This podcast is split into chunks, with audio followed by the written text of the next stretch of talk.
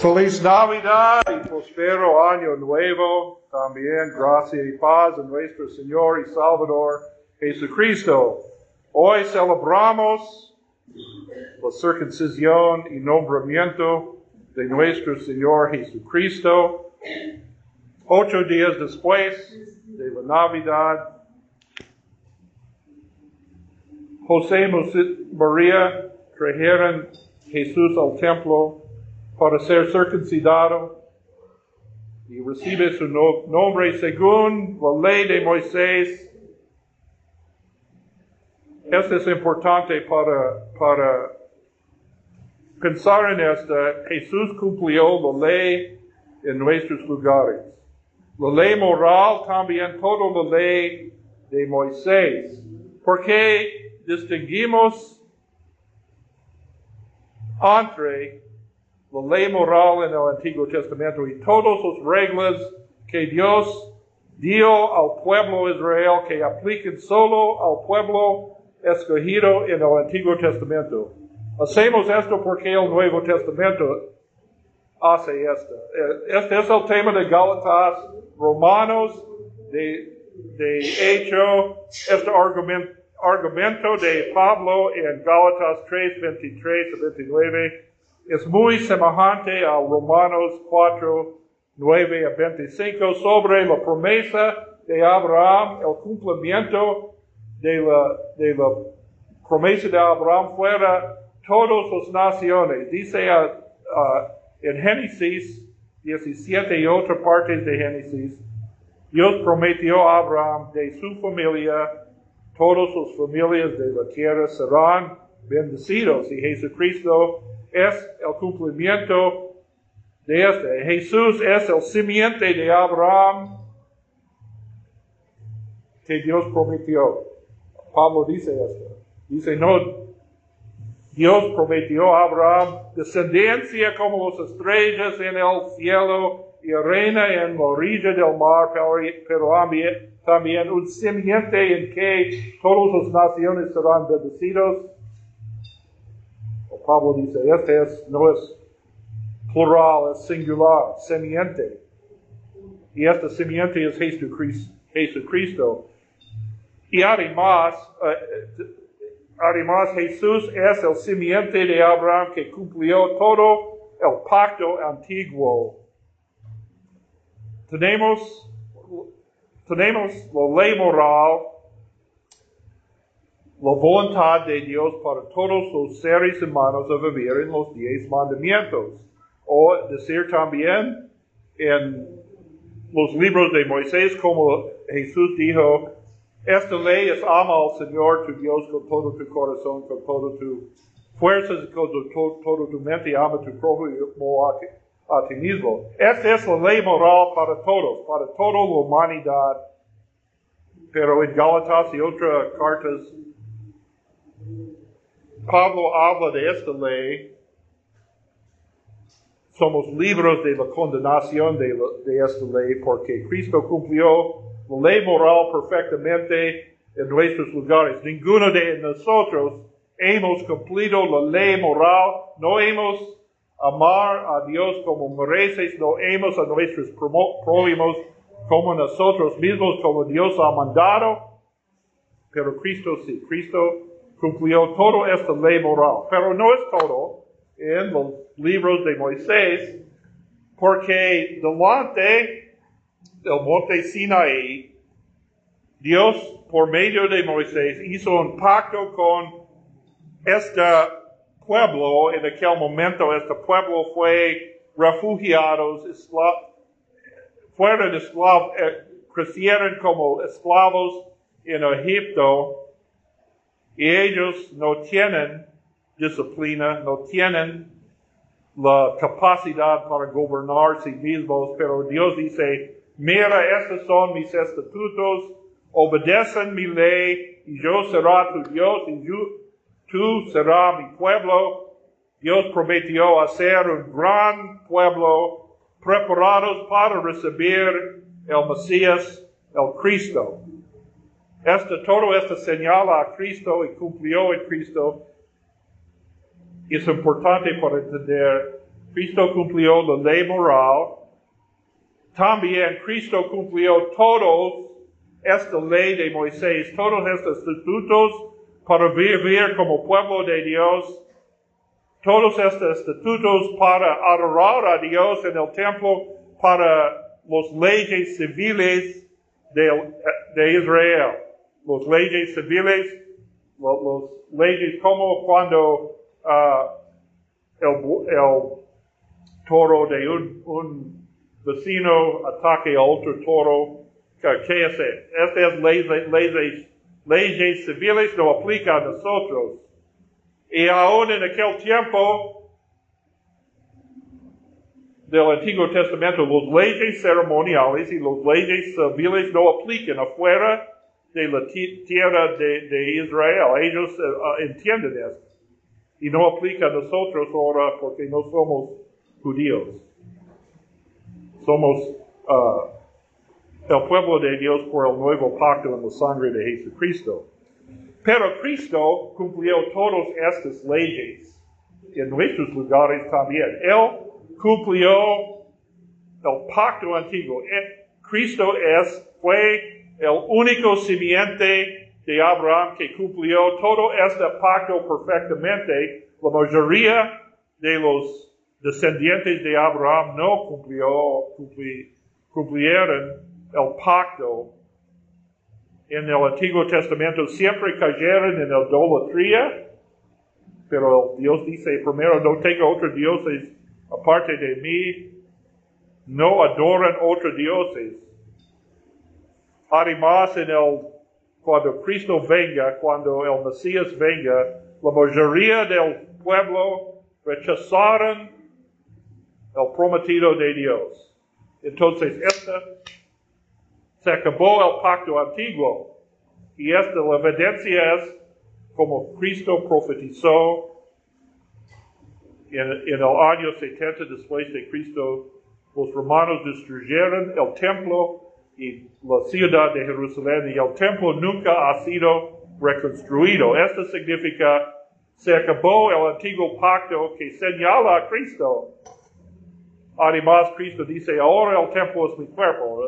Uh, el antiguo templo no, no había sido reconstruido, pero después de tres días en la tumba, el templo del cuerpo de Cristo resucitó de entre los muertos. Entonces Cristo cumplió todo el pacto antiguo. Cristo entonces es el heredero, el heredero verdadero de Abraham, de todos los promesas de Abraham. Entonces hoy, o ocho días después de su nacimiento, Cristo fue circuncidado y recibió su nombre para ser un miembro del pueblo antiguo de, Dios. Es, es, decir, Cristo es la primera vez, Cristo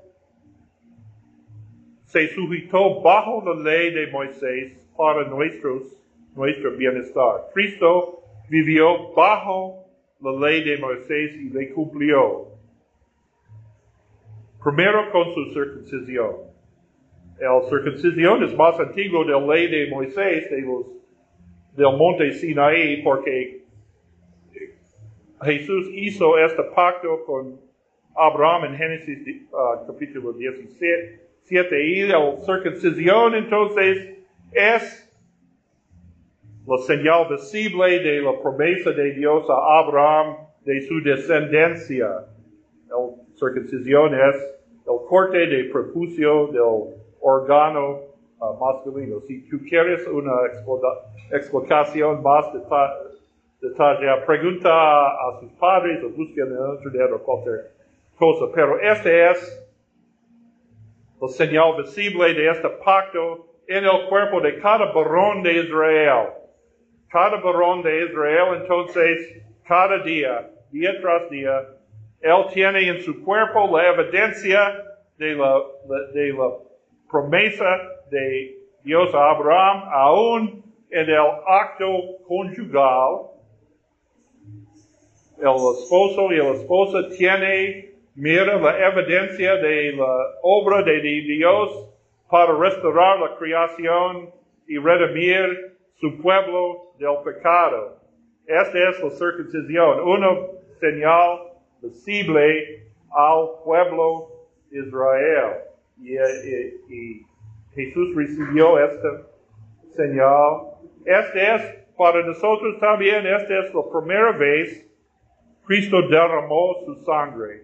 Derramó su sangre, sujetó a la ley, derramó su sangre infantil y luego derramó su sangre en la cruz. Este es que significa esta para nosotros también, pero para nosotros esta circuncisión no es entonces la, la señal de la promesa de Dios. Tenemos un nuevo pacto, no de la circuncisión, pero del bautismo. Del bautismo. Este es el significado de Gálatas 3.27. Este Gálatas 3.27 es el clave, es el versículo clave sobre la doctrina del bautismo y este es el significado. No hay, ahora no hay judío o griego, no hay ah, hombre y mujer porque la circuncisión solo fue para los hombres, para los varones. Pero el bautismo es para todos, para las mujeres, para los esclavos y los, los, los libres. Esto no significa esta palabra, muchas personas usan esta palabra para justificar un movimiento por derechos civiles, para la igualdad en, en el Estado civil. No es el significado de esta. Este es evangelio, no es ley, no es ley civil, no es ley moral. Este es el evangelio. Todos somos pecadores, somos igual en este sentido, somos pecadores que merecen la condenación de Dios. Pero todos en el bautismo, como el, ah, Pablo dice, todos somos revestidos en Cristo en el bautismo, todos recibamos el mismo perdón, el mismo promesa de la vida eterna en el bautismo. Por supuesto significa, entonces, todos los ah, vida humana tiene valor en los ojos de Dios, como el, el Biblia enseña. Pero esto no es una, esto no, esto no borra nuestros estado, nuestro estado civil en, este mundo, en, en el bautismo, en el reino de Dios no hay judío griego, no hay, no hay personas de esta nación, de otra nación, no hay hombres y mujeres, pero en este mundo todavía exist- existen difer- ah, diferencias entre los hombres. No somos iguales en, en la orden de la creación. Algunos son hombres, algunos son mujeres, algunos son pobres, algunos son ricos, algunos son ciudadanos de este país, otros de este país. Hay muchas ah, distinciones entre los hombres en este mundo. Y el Evangelio no borra estas distinciones. Pero no importa nuestro estado civil, tenemos la promesa de, ah, Evangelio. Y esto no es un versículo que justifica pastores en la iglesia. Hay una, hay una orden en la iglesia también que el Nuevo Testamento dice, hay hombres, hay mujeres, Dios creó los seres humanos, hombres y mujeres, con diferentes, ah, distintos estados en este mundo y prohíbe en la Biblia que la mujer tiene autoridad sobre hombres en la iglesia, entonces no hay pastores. Pero todos son igual en los ojos de Dios en esta manera. somos herederos entonces de la vida eterna, somos herederos de los promesas de Abraham, somos el nuevo pueblo de Dios en el bautismo. El bautismo no es una marca en el cuerpo, pero es una señal visible en la agua y la palabra. Recibamos las promesas, la promesa de la nueva vida en Cristo. En el bautismo, Dios llama a cada uno de nosotros por nombre y ponga tu nombre sobre nosotros. El libro de Hechos dice los discípulos de Cristo, los seguidores de Cristo fueron llamados cristianos la primera vez en la ciudad de Antioquía en Asia Menor uh, de aquel tiempo. Ahora somos cristianos porque este es la uh, nombre de la familia de Dios, la apellido de nosotros en el bautismo. Somos cristianos, somos, pertenecemos a Cristo por Jesucristo. Somos herederos de Abraham, entonces no por nuestras, propias obras, pero por Jesucristo, porque Él es el verdadero heredero de Abraham por su cumplimiento de la ley y Él dice, ahora tú perteneces a mí y somos no como esclavos entonces, pero como hijos. Somos uh, bajo la ley moral en el sentido en este mundo, pero tenemos la promesa que esta solo la ley funciona solo para llevarnos a Cristo, llevarnos a la vida eterna en Cristo. Entonces, tenemos por gracia, solo por la fe, por la gracia, el nombre de Jesucristo y la promesa de la vida eterna. Y recordamos esto en nuestra liturgia, en nuestra adoración. Aún al fin de la, de la adoración, escuchamos la palabra uh, recibamos el cuerpo y sangre de Cristo en la Santa Cena y que comenzamos, que concluimos entonces el servicio con la bendición de Aarón que encontramos en números. Porque, ¿qué dice números, este versículo de números? Después de el Señor que te guarde, te, te ponga mi nombre sobre el pueblo. Este es, ponga mi, ¿cómo, cómo esta? ¿Qué dice uh, Jesucristo en Mateo 28, 18 a, 20? Id pues a todas las naciones, bautícenlos en el nombre del Padre, del Hijo, del Espíritu Santo. ¿Por qué tres veces? Dios te guarde, Dios hace rostro sobre ti. Dios tres veces. ¿Por qué tres veces en el Antiguo Testamento. El no, este es el nombre de, de Dios. ¿Qué implica? ¿Qué implica esto? El nombre de Dios, el nombre de Jesucristo es el nombre de Dios Trino. Dios Padre, Hijo el Espíritu Santo. El nombre que recibamos en el bautismo. Yo, yo te bautizo en el nombre del Padre, del Hijo del Espíritu Santo. Este es el bautismo de Jesús. Es el bautismo en el nombre de Jesús. ¿Por qué? Porque este nombre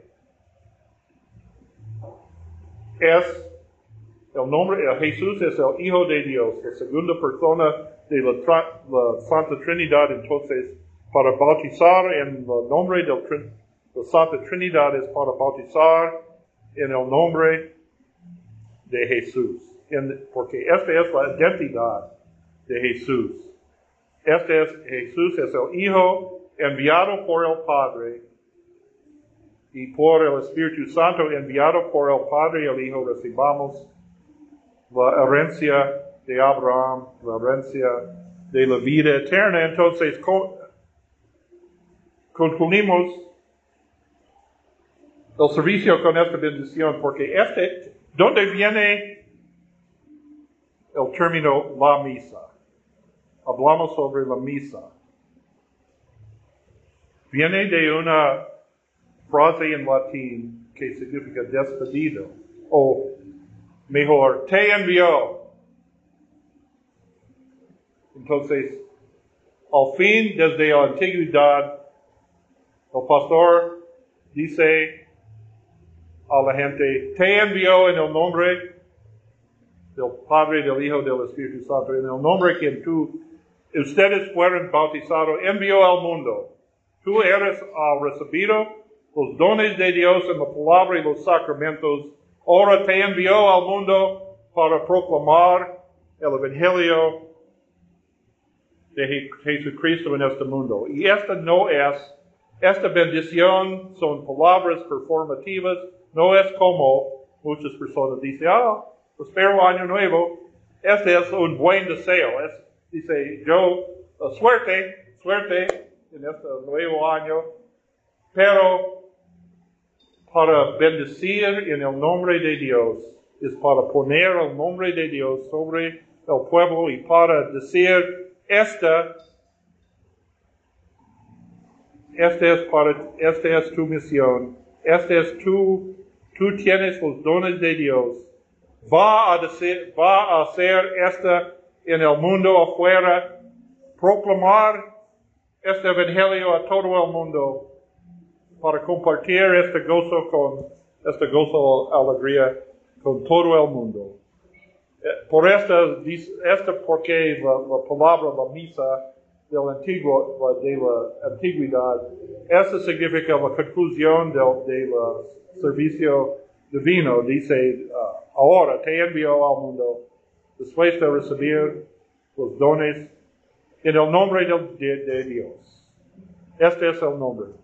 Entonces, recordamos en nuestra adoración, cada vez que dice en el nombre del Padre, del Hijo, del Espíritu Santo. ¿Por qué repetimos esto tantas veces? Porque recordamos el bautismo cada vez somos hijos de Dios por, adopción en el bautismo. Y cada vez repetimos esta bendición en el nombre del Padre, del Hijo, del Espíritu Santo, recordamos esta promesa. Desde el principio comenzamos nuestro servicio en el nombre del Padre, del Hijo del Espíritu Santo. Concluimos nuestro servicio en el nombre del Dios Trino. Dios te guarde Dios, Dios te guarde de tres veces. Este, en esta tenemos la promesa, la alegría, la, verdadera alegría de Navidad y la esperanza uh, y la paz que sobrepasa todo entendimiento. Amén.